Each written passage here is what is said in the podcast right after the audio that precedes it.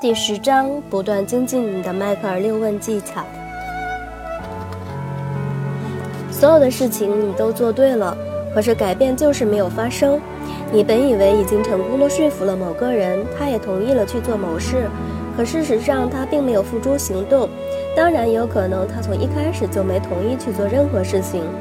也许你已经受够了下面的这些折磨：大吵大闹、数天冷战、哭哭啼啼、狂翻旧账。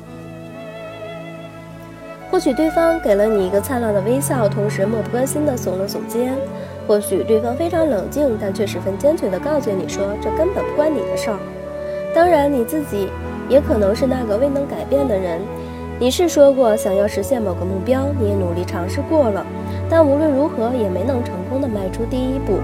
或许你已经迈出了第一步，但却再也迈不出第二步；或许你已经迈出了第三步，但到第四、第二步。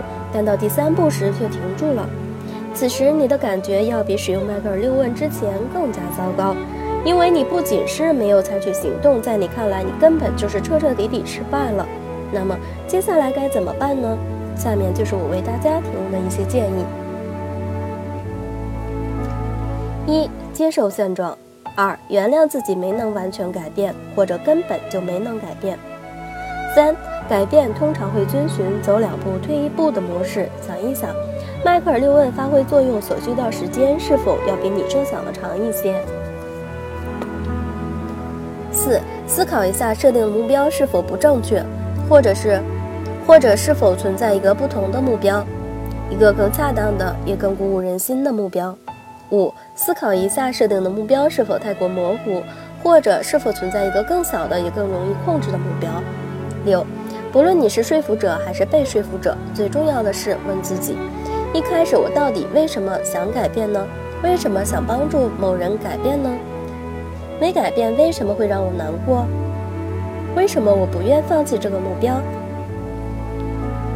思考这些问题，或许能让你对现状有一个更清晰的了解，从而帮助你认识到自己能改变什么以及不能改变什么，然后你就可以做出一个清晰而明智的决定。或者继续推进迈克尔六问，或者接受这样一个一个事实：改变根本就不会发生。